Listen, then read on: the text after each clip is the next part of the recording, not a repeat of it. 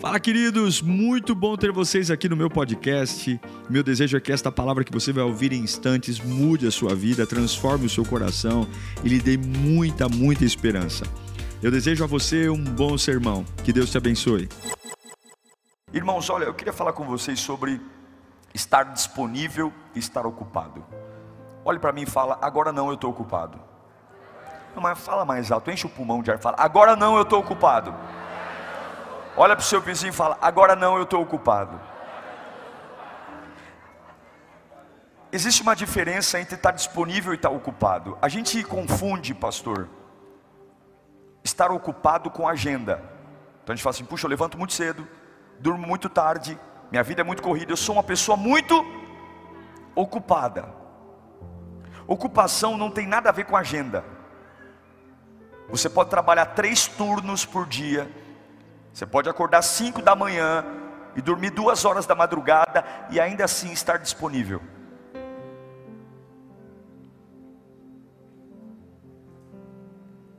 Você pode ter uma vida extremamente agitada, estressado com filho, marido, mulher, e tem dia, eu estou pregando para gente aqui, eu estou pregando para anjo. Gente ou anjo? Gente, tem dia que você tem vontade de pegar o carro ir embora, deixar todo mundo para trás, porque você está tão nervoso, irritado, quer sumir. Por quê? Porque o fato de estar ocupado não tem nada a ver com o que você faz, tem tudo a ver com o que acontece aqui dentro. Você vence com a cabeça e você perde com a cabeça. É por isso que o apóstolo Paulo diz que a gente não tem que renovar o coração, mas renovar o pensamento, para que a gente possa experimentar a boa, perfeita e agradável vontade de Deus. Não tem nada a ver, você pode estar num sítio, só assim, eu vou tirar um mês e ficar num resort. E você pode estar extremamente cansado, desgastado, mesmo um mês sem lavar louça, assim mandam glória a Deus, um mês sem arrumar cama, um mês. E você pode trabalhar três turnos por dia e estar descansado. Porque ocupação não tem nada a ver com correria do dia. Ocupação tem para onde a sua cabeça se inclina para onde o seu coração se inclina. E é sobre isso que a gente vai conversar um pouco aqui. Eu quero que você abra a sua Bíblia no livro de Neemias, capítulo 6, versículo 2. Neemias 6, 2. Diz assim o texto: Sambalat e Gessen mandaram-me a seguinte mensagem: Venha, vamos nos encontrar num dos povoados da planície de Ono. Eles, contudo, estavam tramando fazer-me mal. Por isso, enviei-lhes mensageiros com esta resposta: Estou executando um grande projeto e não posso e não posso descer. Olha que pergunta maravilhosa. Por que parar a obra e ir encontrar-me com vocês? Por quê? Why? Por isso, por isso enviei-lhes mensageiros. Isso, agora. Epa, é o 4? Isso. Eles me mandaram WhatsApp quatro vezes. Quantas vezes eles mandaram WhatsApp? Eles me mandaram quatro vezes a mesma mensagem. Desce para trocar uma ideia, desce para conversar com a gente. E todas as vezes dei a mesma resposta. Qual é a resposta? Porque parar esta grande obra para ir encontrar-me com vocês. Feche os seus olhos. Você tem uma semana pela frente. Você faz parte de uma igreja que tem sonhos, projetos, e você faz parte de um corpo. Você não é um membro avulso. Há uma expectativa de Deus sobre a sua vida. O céu tem algo para você. E hoje é dia de a gente se ocupar. Você pode trabalhar 24 horas por dia. Você vai ter uma mente brilhante coração aceso, uma alma pegando fogo. Espírito Santo de Deus, eu invoco a tua presença. É a tua palavra, Senhor. Não é nada além da tua palavra, e não é pouco. Se um coração se abre para a tua palavra, o Espírito acende. Se, um coração se abre para a tua palavra, a alma incendeia. Se o coração se abre para a tua palavra, nós simplesmente somos tomados pela tua glória, tomados pelo teu Espírito, tomados pela tua unção. E nós te imploramos, fala conosco, Senhor, apesar de mim, fala conosco aqui. E que possamos, no término desse culto, dizer para todos: Eu tenho uma palavra. Deus falou comigo, Satanás não vai me enganar. Eu tenho uma palavra, eu tenho uma palavra eu tenho uma palavra. Diga comigo, coisa boa é ter cabeça boa. É, se você tiver uma boa cabeça, Coisa boa é para quem vive com você e convive com você. Esse texto, ele aconteceu no ano 586 a.C. O grande líder da época era um homem chamado Nabucodonosor. Nabucodonosor toma Jerusalém e destrói os muros de Jerusalém. A cidade de Davi, cidade santa, que mais à frente seria a cidade de Davi, ela é destruída, arrebentada. Passam-se 150 anos. Quantos anos? 150 anos. Durante esses 150 anos, Nabucodonosor não é mais o líder mundial. A Babilônia caiu. Agora o império que domina o mundo é a Pérsia. E depois de 150 anos que os muros estão no chão, chega uma mensagem lá na Pérsia para um camarada que não é príncipe, não é rei, não é arquiteto, não é engenheiro, não é filho de família rica, ele é um copeiro. Ele come a comida antes do rei. Porque se houver algum veneno, ele come e morre. E esse camarada ele chora. Ele chora porque na notícia os muros da sua cidade natal estão no chão. E aqueles que não foram presos e destruídos e mortos estão vivendo em penúria e miséria. O que me chama a atenção inicialmente não são as lágrimas de Neemias. Mas a minha pergunta é por que, que demorou 150 anos para alguém chorar? Gente, 150 anos é tempo para chuchu. É ou não é? São 15 décadas. 150 anos é muito tempo é tempo demais. Sabe uma coisa que eu aprendi? Que tem hora que a gente se acostuma, porque dá trabalho crescer. Você sabe, irmãos, tem gente que prefere viver na miséria, porque não quer ter trabalho. 150 anos, aí um camarada que não é nada, não é ninguém, Lá na Pérsia, o camarada recebe o WhatsApp dizendo: Olha, os muros da tua cidade estão tão normal. E Neemias não é chorador, não, não é mimizento, não.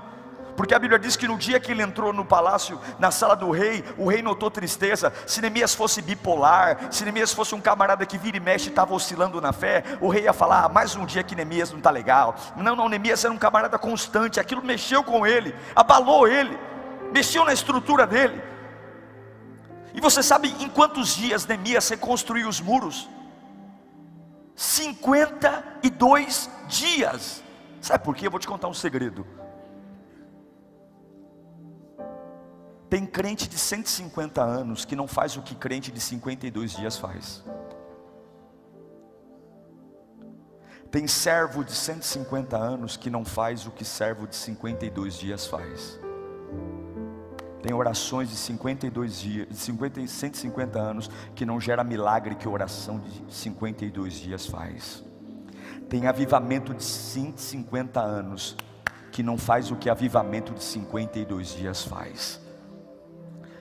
O que não fizeram em 150 anos, Neemias fez em 52 dias. Levanta tua mão para cá. Eu não sei o que aconteceu até você chegar aqui mas eu quero declarar uma aceleração na sua vida. Tem muita gente que fez cara de paisagem com muita coisa, mas o que não fizeram em 150 anos, você vai fazer em 52 dias, em nome de Jesus. Eu profetizo isso em nome de Jesus. Aí eu fico pensando: o que, que aconteceu com esse camarada, pastor? O que, que aconteceu com ele? Ele não é ninguém, ele não é ninguém. Quem é esse camarada para iniciar uma revolução? Quem é esse camarada? O que, que ele tem? Ele não tem dinheiro, ele é escravo, nem salário esse camarada tem. Mas tem uma coisa que ele teve: lágrima. Porque uma coisa eu aprendi: você só é capaz de mudar aquilo que te faz chorar.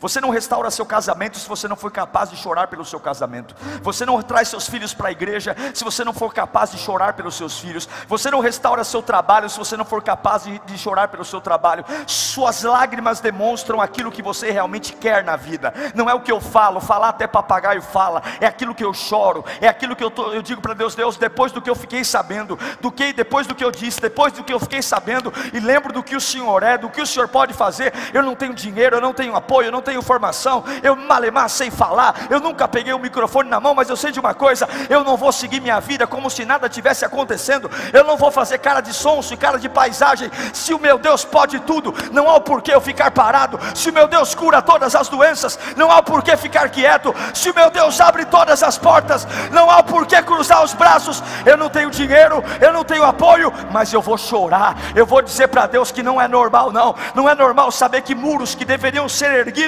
estão no chão. Eu não sei, irmão. Tudo que Deus está precisando e procurando não é gente endinheirada. Tudo que Deus está precisando não é diploma na parede. Tudo que Deus está precisando é gente que esteja chorando pelo que Ele está chorando. É gente que esteja revoltado com o que Ele está revoltado.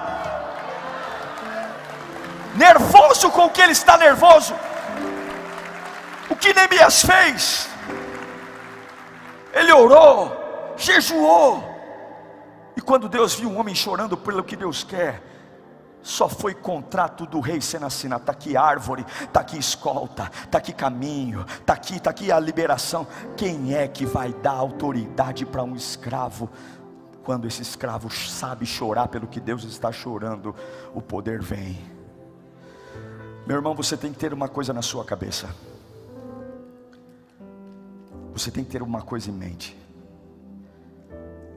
O caminho que Deus tem para você não é um caminho fácil. Você tem medo de pessoas? Seja comum. Você tem medo de vitória? Quando Neemias sai e vai reconstruir os muros, Neemias não é ninguém. E quando você não é ninguém, você tem amigos. Porque a miséria tem companhia, o sucesso é solitário. O caminho para o inferno é largo. Você tem com quem abraço. O caminho para o céu, a porta é estreita. Você tem medo de cara feia? Seja um ninguém, seja um nada, lute por nada, aceite tudo. Ande como querem que você ande, fale como querem que você fale, vista-se como querem que você se vista, seja o que querem, não tenha boca para nada e você terá amigos em todos os lugares. E você será amado por todos, aplaudido por todos, e todos vão dizer: ali vai uma pessoa maravilhosa. Escolha reconstruir o que o seu avô não fez, o que o seu pai não fez, o que você recebeu, e você diz: os meus filhos não vão passar pelo que eu passei. Escolha ser diferente. Escolha romper a bolha que existe na sua casa. Escolha colocar o pescoço para fora dessa embarcação de fracasso, e você vai ver que o caminho que leva para a vida não é um caminho fácil. Quando um passarinheiro quer destruir um pássaro, um passarinheiro sabe que ele é impossível capturar um pássaro no ar. E o que, que ele faz? Ele monta uma arapuca no chão. Porque o ar, o céu, é o lugar onde o pássaro foi projetado para estar. E ele sabe que é impossível pegar um pássaro no ar. O que ele faz? Ele põe comida no chão. Ele põe arapuca no chão. Ele tira o pássaro do ambiente que ele foi projetado para viver. E o pássaro desce. Você entende por que, que Sambalat e Gessen estão dizendo para Neemias: desça, desça, desça, desça, vamos conversar. Quantos WhatsApps são necessários para você descer? Quantos não são necessários para você descer? Quantos convites do inferno são necessários para você descer? Se você colocar um preço na sua fé, o diabo paga. Se você disser, eu aguento tudo, menos isso, isso que você menos aguenta é o que vai acontecer. O que, que Jó diz? O que eu mais temia me sobreveio, o que eu receava me aconteceu. O medo é uma fé invertida. Você crê tanto que aquilo não pode acontecer, você crê tanto que aquilo não vai acontecer, que não pode acontecer, não pode, não pode, não pode, que acontece. Neemias responde quatro vezes: Eu não vou descer, porque o que ele está fazendo não tem preço, e o que tem preço não tem valor, e o que tem valor não tem preço. Esse foi o erro do diabo. O diabo achava, pastor Moisés, que nós não tínhamos valor para Deus. Então ele falou: ah, não é possível que ele ame tanto essas pessoas assim. Então eu vou pôr um preço. Eu vou pôr um preço. Ele jamais vai pagar esse preço. Só que ele esqueceu que o nosso valor para Jesus era muito especial. E Jesus falou: Você pôs um preço? eu pago. Porque o que tem valor não tem preço, mas eles têm valor para mim. Se você colocar um preço na sua fé, Neemias recebeu quatro vezes a mesma, o mesmo convite: desça, desça, desça. E ele disse: Não. Você está preparado para viver uma revolução? Você está preparado para ser um pioneiro da sua família? Você está preparado para fazer o que não fizeram em 150 anos? Você está preparado para deixar o seu nome na história da sua família? Mas eu sou um copeiro, eu não terminei o ensino fundamental. Mas eu ninguém me ouve, pastor. Da minha família eu sou mais humilde. Eu moro no fundo da casa da minha mãe. E diga o poder de suas lágrimas, que eu direi aonde você vai chegar. Me diga o poder de suas lágrimas. Me diga o luto e a revolta. Você está preparado? Está preparado mesmo? Fala para o seu irmão, agora não, eu estou ocupado. Tem crente de 150 anos que não faz o que crente de 152 dias faz. Agora, entenda uma coisa: o nível de resistência do seu projeto é proporcional ao propósito de Deus. Quanto mais pancada você levar, mais Deus está com você. Você crê nisso? É difícil. Quem está enfrentando uma resistência na vida, levanta a mão.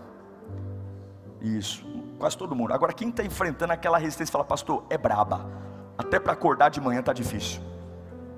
Você sabe que quando Moisés nasceu, seu xará, por três meses Joquebed teve que esconder ele. Jogava Moisés dentro do micro-ondas, colocava Moisés no forno, porque o soldado vinha, enfiava algodão na boca do menino porque não podia chorar. Sabe por quê? Porque o diabo sabe quem Moisés era, e eu quero dizer que o diabo sabe quem você é. Talvez você não saiba, mas o diabo sabe. E Deus está dizendo: se o couro tá, tá, tá aí, ó, no lombo, fica tranquilo que o nível da resistência que você enfrenta é proporcional ao propósito. É por isso que você não tem paz, é por isso que você não descansa. Aí você assim, aquele fulano, tudo para ele é fácil, porque não tem nada para ele muito grande, mas para você tem algo. Levanta a mão para cá. O nível de resistência é proporcional ao propósito. Deus tem algo para você. Deus tem um plano para você. Deus tem algo. Então você tem que estar preparado e com as mãos livres. Eu amo um texto. Coloca para mim 1 João 1 João capítulo 2, versículo 19. Esse texto é a base do meu livro, Deixe ir, não insista. Foi daqui que eu escrevi o livro.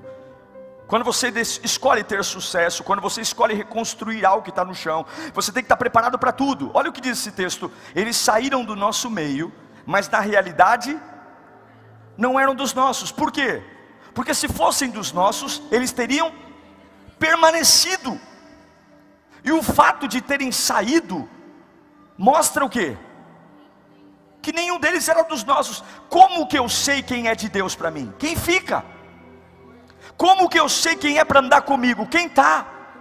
É com as mãos abertas, não é segurando, é com as mãos abertas. E eu sei que alguns aqui estão cansados por segurarem muita gente. Deus vai fazer você soltar as mãos hoje. E quem ficar é projeto de Deus. E quem foi embora é uma bênção. Louve a Deus pelas pessoas com as quais você não casou. Louve a Deus pelas empresas pelas quais você não trabalhou. Louve a Deus pelos lugares que simplesmente viraram as costas para você tudo é milagre, porta aberta é milagre, porta fechada é milagre. Eu quero dizer uma coisa para você: se prepare para chumbo grosso, porque o que Deus vai fazer na sua vida não está escrito no gibi. Agora eu tenho um segredo: mulher vaidosa, né, pastor? Mulher vaidosa. Minha mulher não, não quebra a rotina da chapinha. Chapinha não é progressiva. Progressiva é unha, é cabelo mas tu já viu uma mulher na mesa de parto, pastor? Tem vaidade ali? Tá nem aí.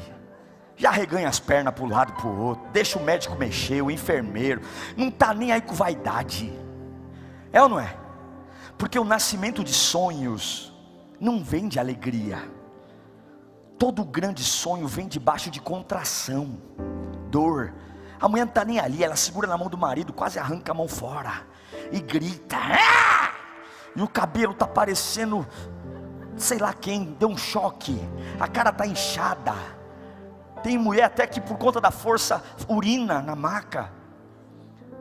Mas quando o neném nasce, pega o bebê no colo, as dores da jornada são engolidas pelo fruto do propósito as dores da agonia, ela não está nem aí mais se alguém viu as partes íntimas dela ou não, se lá embaixo está aberto, está fechado, se já deu ponto, se não deu, ela só quer pegar o fruto no colo e dizer como valeu a pena, como valeu a pena chegar até o fim. Eu quero dizer uma coisa: tem muita gente contra você, porque sabe que se você chegar lá, vai valer a pena, vai valer a pena, vai valer a pena, e Deus está dizendo: hoje eu vou ocupar você, hoje eu vou ocupar você com algo tão grande, tão grande que não é o tempo tempo, não é a viagem, não é o lugar. Eu vou tirar de você toda a distração, porque você está num grande projeto. Então fica comigo, eu quero falar algo rápido para encerrar. Eu ando falando muito que eu vou encerrar e acabo não encerrando. Mas eu estou caminhando, fica tranquilo. Já fui corrigido hoje duas vezes por isso. Vai encerrar e não acaba, vai encerrar e não acaba. Então me perdoa, irmão. Está comigo aí? Estou quase encerrando. Neemias está trabalhando. Ele não é ninguém, ele é um copeiro, mas um copeiro que chora pela coisa certa, Deus abençoa, certo? A resposta de Neemias para Sambalat e Gessen é: Eu estou ocupado. O que é uma ocupação? É o seu plantão? Estar ocupado tem três estágios, eu vou te ensinar rapidamente. Se você tiver esses três, você está realmente ocupado. Uma pessoa ocupada, a primeira coisa, ela está num grande projeto. E um grande projeto tem três fatias. Fala comigo, é maior do que eu. Abençoa pessoas e aponta para Deus. Fala mais alto, é maior do que eu. Abençoa pessoas e aponta para Deus. Fala mais alto se puder. Um grande projeto é maior do que eu abençoa pessoas e aponta para Deus. Neemias está num grande projeto. Ele é um copeiro, mas é maior do que ele. Em nome de Jesus, se o que você está fazendo você paga, joga no lixo. Se o que você está fazendo você tem condições e recursos, joga fora. Porque corre o risco de você fazer sem Deus. O que Deus tem para você, o teu dinheiro não paga. O que Deus tem para você, você não sabe tudo. O que Deus tem para você, você não tem apoio. E vai te obrigar todos os dias a acordar e dizer: Deus, esteja comigo, porque eu sou totalmente dependente da tua presença.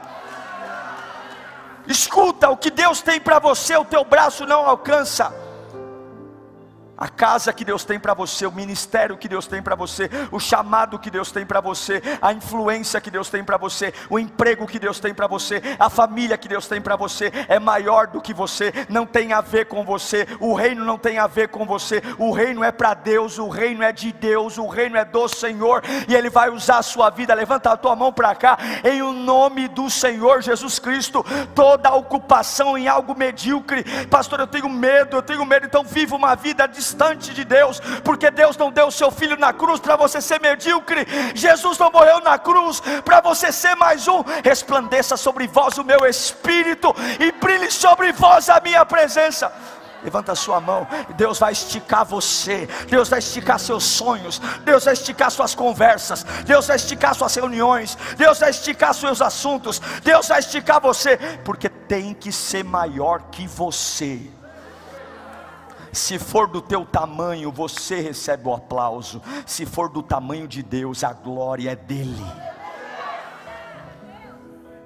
Um grande projeto é maior do que eu. Um grande projeto abençoa pessoas. Os dois maiores mandamentos não incluem você, lindão. Neemias não estava reconstruindo os muros para ele, ele estava reconstruindo os muros para Jerusalém. Nem em Jerusalém ele morava, ele morava na Pérsia. Qual era o benefício dele? Nenhum. O que, que ele ia ganhar? Nada. Um grande projeto é para o outro. Ou tem mandamento ame-se? Ou tem mandamento cuide de ti mesmo? Ou tem mandamento João 15, não sei o que, preocupe-se com as suas coisas. Ame a Deus, e ame o seu próximo. Mateus 6, Jesus diz: Não vos preocupeis com a vossa vida. Todo ramo que está ligado à videira é sustentado pela videira. Um grande projeto, seja um voluntário dessa casa. Comece a vir para a igreja e fazer a cabeça das pessoas ficar em bug. Sabe o que é bug? Tem gente que conhece sua história, mas você não representa a sua história, você representa o reino de Deus. Tem gente que sabe o que acontece na sua casa, tem gente que sabe o marido que você tem, tem gente que sabe a situação financeira que você está passando, e quando batem o olho em você vão dizer: não é possível. Ela não vive a história, ela vive o reino.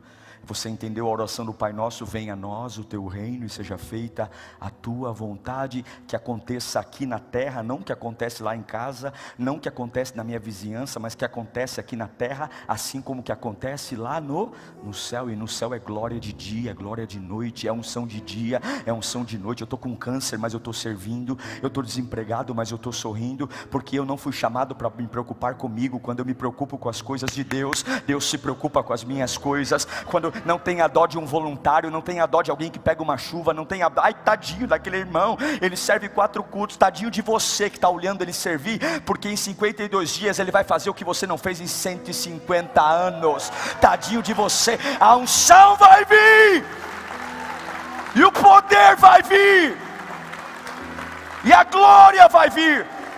O melhor patrão chama-se Jesus Cristo. Ele é o maior patrão que tem. Ele dá décimo terceiro, décimo quarto, décimo quinto. Ou você acha que você chegou até aqui hoje porque você é lindão, bonitão?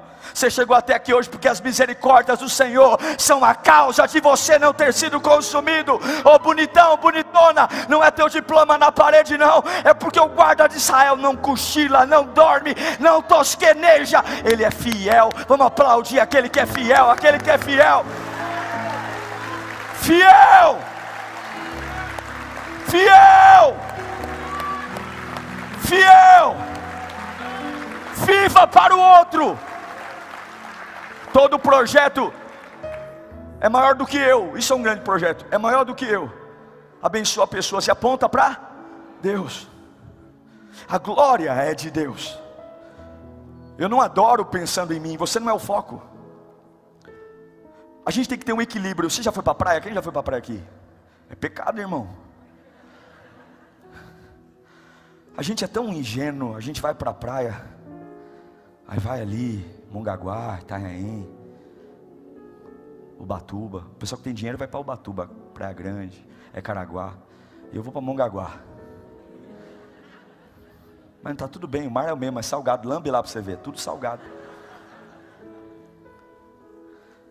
Aí a gente senta em frente ao mar assim e fala, né, pastor? Como Deus é grande? Olha essas ondas aqui. Olha que maravilha. A grandeza de Deus. Nossa, não dá nem para ver quanta água. A Bíblia diz que ele, com a palma de suas mãos, ele, ele mede o oceano. Quanta bobagem. Deus não chama o mar de coroa da criação.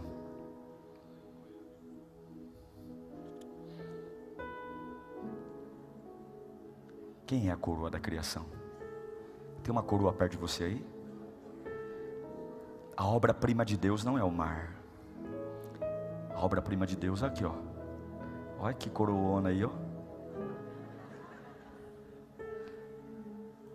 Ainda bem que o pastor Moisés é homem, né? Senão, a pessoa.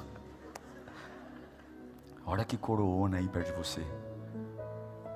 Você é a coroa da criação. Você não é qualquer coisa. Toca na coroa do seu lado e fala: Meu, você é muito importante. Fala para ele: Você está entendendo por que para você tudo é difícil? Você está entendendo? Você está entendendo? O diabo tem inveja de você.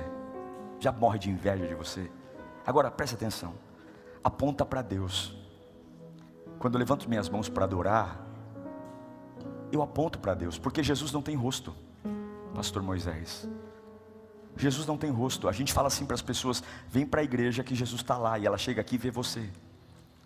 Aí Jesus tem a sua cara. É, irmão, tadinho de Jesus, coitado dele. Ele tem a nossa cara, porque Jesus não tem cara. Já viu a cara de Jesus, pastor? Não vi. Eu só vi Jesus pela cara daqueles que dizem que conhecem Ele. Aí a pessoa chega e fala: Eu vou, tomar, vou ver Jesus. Ela toma banho, ela se troca, ela passa perfume. Eu vou lá na igreja de Itaquera, porque falaram que Jesus está lá. Opa, como você vai? Eu vou ver Jesus. Aonde? Na igreja de Itaquera, rapaz. Aí a pessoa vem tomar banho, passa perfume, pega ônibus, ela chega aqui: Cadê Jesus? Cadê Jesus? Aí só tem você. Aí a sua adoração é uma adoração ruim. A sua cara é uma cara feia. Você está cansado, você está um, um farrapo, você está uma troncha, está desmaiado. Tem gente que só falta enterrar, né? Tem gente que você fala, meu Deus, tadinho dele, coitado. E quando você vê o coitado depois do culto, que tem irmão que tem a síndrome do coitado, irmão, não vem me pedir oração depois de culto. Se você não conseguiu ouvir a palavra de Deus em uma hora e meia, não é em um minuto de oração que eu vou resolver teu problema, não. Vai lamber sabão. Tadinho. Tadinho o quê, meu amigo? Eu não adoro porque eu sinto vontade, não. Eu adoro porque Ele merece. Eu não canto porque eu gosto, não. Eu canto porque Jesus merece que eu cante. Eu dou glória a Deus alto, porque eu tenho alguém me olhando e eu estou aqui representando um Deus da minha vida. E a minha casa está arrebentada, a minha família está arrebentada, mas eu aponto para Deus. O que eu faço aponta para Deus. Eu trabalho direito porque eu aponto para Deus. Eu não emito nota fiscal fria porque eu aponto para Deus. Na minha casa não tem gato net porque eu aponto para Deus. Na minha casa não tem puxadinho, não tem desbloqueador de canal porque eu aponto para Deus. Na minha casa não tem DVD pirata porque eu aponto para Deus. Eu chego na igreja no horário, porque aponta para Deus. O pastor Moisés e a pastora Vânia pode contar comigo a hora que for, porque aponta para Deus. Todo grande projeto é maior que você abençoa pessoas e aponta para Deus. Quem aponta para Deus não se ofende. Quem aponta para Deus não tem medo de cara feia. Quem aponta para Deus não tem medo de biquinho, porque não tem nada a ver comigo, não tem nada a ver com o meu bem-estar, com a minha família. Mas se você, pastor, enquanto eu aponto para Deus, o céu sorri e aponta para mim e diz: Esse é meu filho amado, eu vou vou cuidar da casa. Se você quer um avivamento, se você quer um avivamento, se prepare. Agora, como é que nasce avivamento, pastor? Eu já estou caminhando por fim. Como é que nasce avivamento? Avivamento não nasce com bolo. Avivamento não nasce com alegria. Avivamento nasce com frustrações. Você só é bom naquilo que te frustra. O avivamento que Neemias gerou, não gerou porque ele sorriu, gerou porque ele chorou. E você só é capaz de mudar aquilo que te frustra. E eu quero dizer nesta noite, Pastor Moisés, na autoridade do cajado do sacerdote desta casa, Deus está procurando corações frustrados nessa casa. Não frustrados com Deus, mas frustrados porque sabem que podem ser melhores. Eu posso dar mais. Eu posso chorar. E quando você se frustrar, se prepare que tem algumas pessoas que vão se afastar de você. Porque tem gente que enquanto você é fraco, perto de outro fraco, todo mundo gosta. Porque fraqueza perde fraqueza, ninguém se sente mal, é ou não é? Leproso perto de leproso é tudo leproso, divorciado perto de divorciado é todo mundo igual. Agora um forte no meio do fraco, ele chama atenção, ele é perseguido, ele é exibido. Ah, eu puxa saco do pastor, ah, esse aí agora quer se aparecer. Chegou na igreja ontem, isso aí acha que ele é quem? Deus só está procurando corações que podem ser copeiros, padeiros, açougueiros, desempregados, mas dispostos a chorar pelo que ele está chorando. E eu vim aqui para dizer: vocês vão viver um avivamento nunca antes visto nesta região. A igreja de Itaquera, eu não estou aqui para jogar fantoche, não. Há uma unção de multiplicação nesse lugar, há uma unção de multidões. Vocês vão ganhar bairros inteiros para Jesus. Vocês vão ter mais de uma unidade de Itaquera, de igreja, nem Itaquera. Vocês vão ter polos, vocês vão ter regiões, e Deus só está esperando gente que consiga chorar pelo que Ele está dizendo quem é. Mas eu não tenho teologia. Mas você chora por isso? Então bora. Um grande projeto. Fala comigo, um grande projeto. Então, estar ocupado começa com um grande projeto. Segunda coisa, estar ocupado significa eu não posso me distrair. Quatro vezes Sambalat e Gessen dizem: desça, desça, desça, desça, desça, desça, desça. Eles me mandaram quatro vezes a mesma mensagem e eu devolvi a mesma resposta: não se distraia. Primeiro, não se distraia com a crítica. Toda crítica vai fazer você tentar responder à crítica. E aprenda um segredo espiritual: Deus só fala quando você se cala. Você quer que Deus fale? Para de reganhar essa boca cheia de dente. Você quer que Deus fale? Cala a boca. Fica quieto. Se for para abrir a boca, dê glória, dê aleluia. Cuidado com a crítica, porque a crítica vai gerar em você senso de justiça. E você não está aqui para fazer algo que aponte para você, você está aqui para fazer algo que aponte para Deus. Se falam bem ou falam mal, que se vejam com Deus. Eu estou aqui para servi-lo, eu estou aqui para amá-lo. Quem quer vir, venha. Salvação, ninguém vai entrar no céu com trem, não. Não tem trem da alegria no céu, pastor. Ai, eu tenho da alegria do céu. O céu é individual, irmão. É cada um cara crachá, cara crachá. Lembra do cara crachá? É cara crachá, cara crachá. O céu é individual, o servir é individual. E Deus está esperando gente que não se distraia com crítica, ofensa. A ofensa é terrível. A ofensa é uma das coisas mais idiotas que alguém pode ter. Porque quando você se ofende, você bloqueia, você não quer falar, você não quer ver na cara. Se você vê no mercado, você faz o sinal da cruz e sai fora. Mas você guarda essa pessoa dentro de você. Você dorme pensando nela, você acorda pensando nela, você toma banho pensando nela, você janta pensando nesta pessoa. Porque a ofensa não separa, a ofensa une. Você nunca será tão próximo de alguém do que aquele que te ofendeu. Ameaça, vou te matar, desça. Você vai ver depois o que, que Sambalat e Jesse fizeram com Neemias. O Senhor é a minha luz, a minha salvação, de quem terei medo. Ainda que um exército se levante contra mim, e eles que tropeçam e caem. O Senhor é a minha luz, não se distraia. Quando é que você bate o carro? Quando você é sonso. Quando você pega o celular e fica lá, puf, bati. Eu já fiz isso. Já fui sonso. É. Depois que você paga, você aprende. O diabo quer te distrair. Ele não quer tirar você daqui. Ele só quer que você desça um pouco. Para você se perder, vazar a fé. Daqui a pouco você está um morto-vivo. Daqui a pouco você parou de lutar pelo que importa. Daqui a pouco você abre mão dos tijolos, da massa de cimento, para fazer nada. Você não pode descer. Coloca a mão na sua cabeça, fala: Eu não posso me distrair. Fala mais alto: Eu não posso me distrair. Então, um, está ocupado um grande projeto que aponta para é maior do que eu, abençoa pessoas e aponta para Deus. Segundo, eu não posso me distrair. E terceiro, quando você está ocupado, só Deus pode parar você. Diga, só paro se Deus mandar. Você vai comunicar para a tua família que você só para se Deus mandar. Um dia minha mãe, você vai entender porque que eu tenho esse tamanho. Minha mãe é baixinha. Eu herdei o tamanho da minha mãe. E a inteligência dela também. Minha mãe é inteligente. Ô mãe, está assistindo, né? Eu sabia. Te amo. Um dia meu pai falou para minha mãe assim, eu não era nascido ainda, minha mãe se converteu primeiro que meu pai. E minha, meu pai falou para minha mãe assim, olha, com toda meu pai militar, escolhe aí entre eu e o seu Deus. Minha mãe olhou para ele e falou: São tantas emoções. Você, você já fez uma escolha, meu amor. Pega suas coisas e pode ir embora. Porque eu não largo Deus da minha vida. Você tem que começar a comunicar para os seus medos que você só para quando Deus mandar. Você tem que começar a comunicar para suas doenças crônicas que você só para se Deus mandar. Você tem que começar a comunicar para o seu passado que você só para se Deus mandar. Você tem que começar a comunicar aos invejosos que você só para se Deus mandar. Você tem que abrir seu extrato bancário e começar a dizer para o cheque especial: Eu só paro se Deus mandar.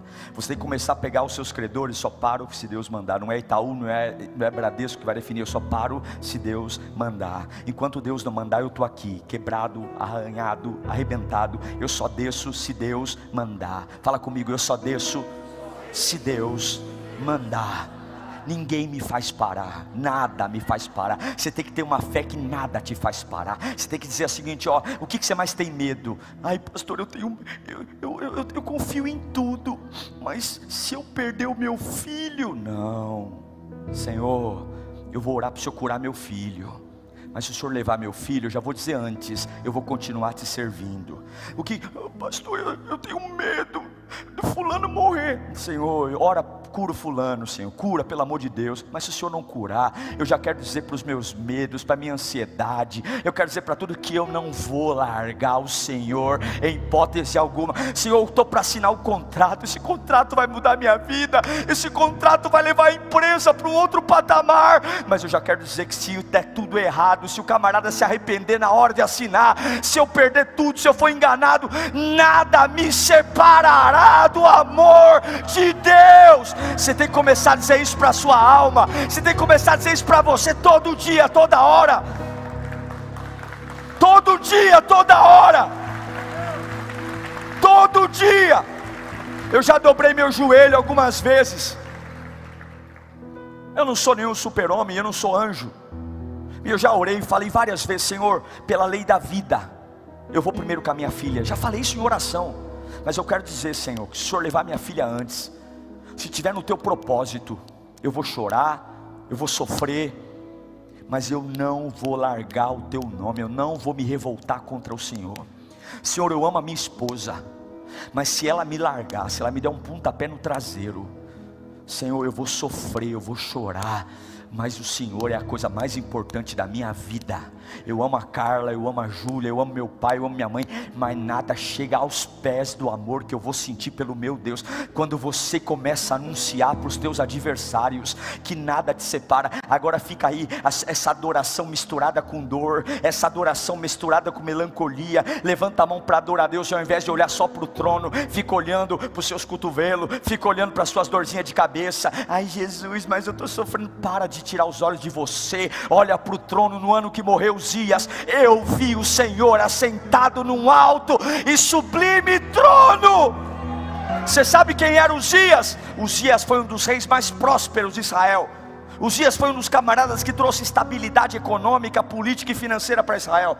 Isaías era, era um dos camaradas que andava na corte. Imagina a morte agora da, da rainha da Inglaterra como é que vai ser o próximo rei? Como é que vai ser? Um monte de gente querendo, pensando que vai perder emprego. Enquanto no meio do palácio, com a morte de Uzias, a politicagem estava aí, ó, pelos corredores. Isaías correu para o templo e falou: No ano que morreu Uzias, eu vi o Senhor assentado sobre um alto e sublime trono, porque eu não preciso de política, eu não preciso de cartas marcadas, eu só preciso chorar pelo que o Senhor está chorando e dizer: Eu estou ocupado num grande projeto. Pode morrer Uzias, pode nascer Uzias, eu não vou parar. É maior do que eu. Aponta para pessoas, aponta para Deus. Eu não me distraio, eu só paro paro se Deus mandar. Eu quero encerrar, agora de verdade. Eu quero orar por você que tem um projeto. Você fala assim, pastor, essa palavra de alguma forma gerou uma frustração em mim. Realmente, eu estou fazendo cara de paisagem com muita coisa. Eu ando muito, muito devagar. Eu estou olhando muito para mim. Eu estou esperando as coisas melhorarem. Estou esperando as coisas virem. Eu acho lindo, pastor Moisés, a passagem dos dez leprosos, porque eles encontram Jesus e Jesus não os cura. Jesus fala assim: ó, vão se apresentar ao sacerdote. E a Bíblia diz que enquanto eles iam se apresentar ao sacerdote, eles foram, porque tem milagre que não acontece na hora, tem milagre que acontece enquanto você anda. Tem milagre que acontece hoje, mas tem milagre que vai acontecer amanhã. Você vai acordar para ir trabalhar segunda-feira e você vai dizer: opa, Lembrei da palavra de ontem. Eu tenho um grande projeto, eu estou ocupado. Terça-feira, e a cada dia que passa, as lepras vão sumindo. Porque tem milagre que é instantâneo, mas tem milagre que vem na jornada. Eu não sei como é que Deus vai fazer, eu só sei que Deus vai fazer, porque você não é um erro, você é filho de Deus. E o Sambalat Gessen sabe que você é um perigo, teu nome está marcado como procurado no inferno. Mas Sambalat Gessen vão calar a boca, porque não importa quanto WhatsApps vão mandar, não importa quantas ameaças vão fazer, você simplesmente não vai descer de onde Deus te colocou. Você não vai parar essa grande obra, porque o Senhor tem um plano para a sua vida. Eu quero que você coloque as duas mãos na sua cabeça e fale: Eu estou muito ocupado, Satanás. Fala com autoridade: Eu estou ocupado. Sai da minha cabeça, sai da minha mente. Eu estou ocupado. Eu estou num grande projeto. Eu não vou descer. Se há uma frustração na sua vida, eu não vou te chamar na frente. Fala, pastor, eu tenho uma frustração. E eu quero fazer em 52 dias o que não fizeram em 150 anos. Fique em pé no seu lugar. Não vou te chamar na frente, só fique em pé. Se você tá, tem algo para mudar na sua vida, você fala: Eu preciso, eu preciso de um avivamento. Eu preciso, eu preciso, eu preciso me ocupar. Eu estou muito cansado. Não adianta tirar férias com essa cabeça que você tem, não. Não adianta. Você tem que se ocupar. Você tem que se ocupar. Seu descanso não está num lugar, seu descanso está num projeto. Essa igreja está selecionando voluntários e você vai ser um voluntário dessa casa. Tem gente que vai bugar quando vê você, falar, mas aquele ali no irmão que está com a casa endemoniada, é, como é que ele está ali sorrindo? Ele está sorrindo porque é maior do que ele, abençoa pessoas e aponta para Deus. Como é que aquela irmã, eu sei dela, eu sei da vida dela, não foi ela que a empresa faliu semana passada? Ela me recebeu lá no estacionamento. Como é que ela consegue? É porque ela está fazendo algo maior do que ela que abençoa pessoas e aponta para Deus. Como é que aquele irmão está ali limpando o banheiro, rapaz? Ele é executivo. Ele é executivo, ele é CEO de uma multinacional e ele está limpando lá a porcelana da igreja. É porque ele está fazendo algo que é maior do que ele, que abençoa pessoas e aponta para Deus. Fala comigo, eu preciso estar num grande projeto. É maior do que eu. Abençoa pessoas e aponta para Deus. Qualquer coisa fora disso, pare se não for maior que você, se não abençoar pessoas, se não apontar para Deus, pare. Pare agora.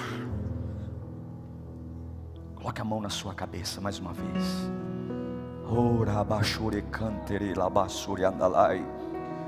Você é simples como a pomba. Você é pequeno, você não é o melhor, você é improvável. Você é um copeiro. Você não tem curso superior para aquilo que Deus tem para você você não tem influência, você não é de família nobre. Nós somos aqui de Itaquera, já pensou? nós somos Itaquera, a gente não é de Moema, de Pompeia, nós não somos de Alphaville, nós somos de Itaquera, mano. nós somos de Itaquera, mas nós estamos frustrados. Eu não vou fazer mais cara de paisagem, eu não vou mais. Agora, essa mão que você colocou na cabeça, levanta ela para cima. E no próximo minuto começa a dar glória a Deus pensando nele. Glória, glória, glória. Vai lá. Glória. Eu quero ouvir a sua voz dando glória. Eu quero ouvir a sua voz dando glória. Glória. Glória! Glória! Levanta a tua mão e dá glória ao nome de Jesus. Ei, Neemias, eu vi tuas lágrimas, Neemias. Você é improvável. Eu vou ocupar você hoje. Estenda a mão para frente agora.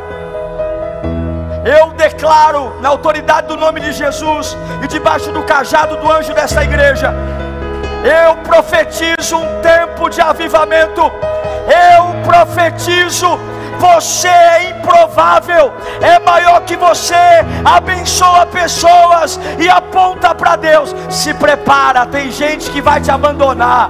Se prepara, tem gente que vai ver você furar essa bolha e vai se revoltar contra você. Mas Jesus está fazendo, ocupe-se, porque se você estiver ocupado, eu te sustento. Se você estiver ocupado, eu te supro. Se você estiver ocupado, eu te encho. Se você estiver ocupado, eu te dou visão. Se você estiver ocupado, eu renovo a tua mente. Se você estiver ocupado, eu encho tua cabeça